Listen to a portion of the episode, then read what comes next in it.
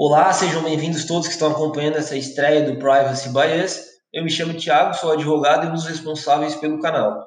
Quem quiser me acompanhar nas redes sociais, meu Instagram é thiago.borgesadv. Também podem me procurar lá no LinkedIn, pessoal. Será um prazer trocarmos ideia. Você pode encontrar o Privacy Bias e seus conteúdos através do arroba Privacy Bias. Então vamos ao que interessa. Nesse primeiro momento eu estou aqui para falar um pouco da ideia e surgimento desse canal. Nós somos um grupo de amigos apaixonados por direito digital, tecnologia e inovação, e a nossa missão é compartilhar conhecimento de forma divertida e despretensiosa. Nós teremos convidados de diversas áreas para debater assuntos importantes no mundo, claro, no que diz respeito aos temas abordados pelo canal.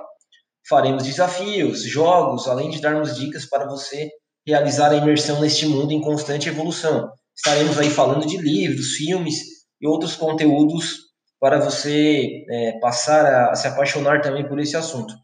Desde já eu agradeço aos que estão acompanhando esse nosso primeiro episódio. Somos o Privacy Bias, privacidade do nosso jeito. Então chega de apresentação, né? A gente está aqui para falar de temas interessantes e hoje a gente vai falar um pouco sobre inteligência artificial. Você sabe o que é inteligência artificial, afinal? Em resumo, a inteligência artificial ela é um avanço tecnológico que permite que sistemas simulem uma inteligência similar à humana e vai além aí da programação de ordens específicas para a tomada de decisões de forma autônoma. Em janeiro desse ano, durante a maior feira de eletrônicos do mundo, foi apresentado o primeiro ser humano artificial. Como assim ser primeiro ser humano artificial? Apelidado como Neon e considerado por seus criadores como uma nova espécie humana. Mas o que é um Neon? Um Neon é uma entidade viva, só que não possui um corpo físico. Um Neon é criado computacionalmente, mas não é um assistente de inteligência artificial, como os que estamos acostumados e já usamos no nosso dia a dia, como Alexa, por exemplo.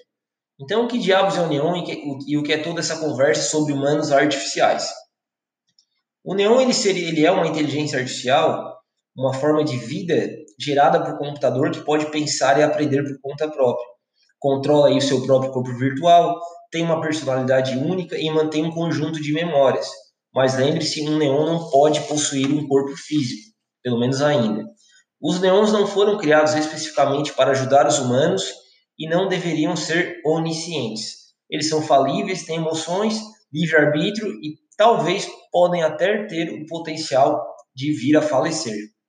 Eles são descritos como um ser gerado por computação, que tem a aparência e o comportamento de um ser humano real, com a habilidade de mostrar emoções e inteligência.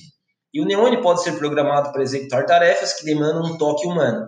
Os neons podem aí ser professores, atores, caixas bancários, influenciadores digitais e até nossos amigos, colaboradores e companheiros, aprendendo, evoluindo e formando uma memória de forma contínua a partir de suas interações. Como os neons foram criados para parecer tão reais, pessoal? A imagem que mostra como o poder computacional envolvido é realmente impressionante.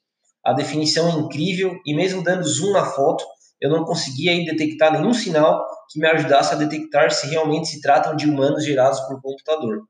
O processo por trás disso foi a filmagem de atores reais e essa filmagem é interpretada, gravada e usada para gerar o neon. A partir daí, o humano real some e o neon passa a ser humano por si só.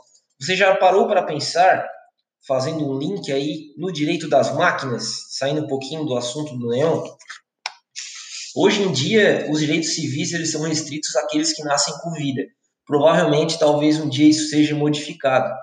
Imagine que atualmente uma máquina detetora de direito, loucura, não é mesmo? Porém, o avanço da inteligência artificial pode mudar essa percepção. Será necessária aí uma discussão até mesmo do que é direito e o papel que a consciência tem nesta equação. Uma pessoa que nasce com vida segundo o Código Civil passa a ter uma personalidade civil, ou seja, está revestida de direitos e deveres. O critério do nascimento com vida não distingue se ele tem ou não consciência do mundo à sua volta. O avanço da tecnologia permite imaginar um novo e talvez cada vez mais próximo momento em que a tecnologia terá consciência própria, como já vemos nos casos do robô Sofia e dos novos humanos artificiais que eu apresentei para vocês, o Neon, e poderá entender ela própria o seu papel no mundo. O que essa consciência poderá gerar? Falando em Android, por exemplo, Sofia, vocês sabiam que ela foi a primeiro robô com cidadania? A Android Sofia já possui cidadania na Arábia Saudita. Assim, diversos questionamentos começaram a surgir. Se a Sofia é uma cidadã saudita, aplicam-se a ela os direitos e deveres que outra cidadã tem? E se a robô é identificada como gênero feminino, ainda que obviamente não tenha de fato, deverá utilizar o véu característico da cultura islâmica? Ter a consciência seria um diferencial em relação à própria identificação do ser. Melhor dizendo, ter a consciência, né? Seria um diferencial em relação à própria identificação do ser.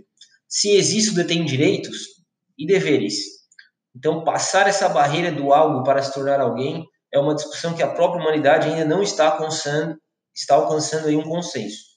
Se a ideia de considerar algo mecânico como pessoa possa parecer algo totalmente surreal, façamos um pequeno exercício. Se conseguirmos transferir integralmente nossa consciência a uma máquina, perderemos a humanidade? E talvez aí perderemos direitos? Muitos têm para debater ainda nessa área, temos que acompanhar como os avanços tecnológicos ocorrerão. Então, pessoal, hoje foi só uma palhinha do que o nosso canal vai trazer para vocês. Quero agradecer novamente a todos que estão perdendo um tempinho do seu tempo para acompanhar essa estreia. Quem quiser enviar sugestões e até mesmo críticas, saibam que o feedback de vocês é importantíssimo. Então, por hoje é só, pessoal. Obrigado a todos que me aguentaram por esses minutos. Privacy Bias, privacidade do nosso jeito. Tchau, tchau.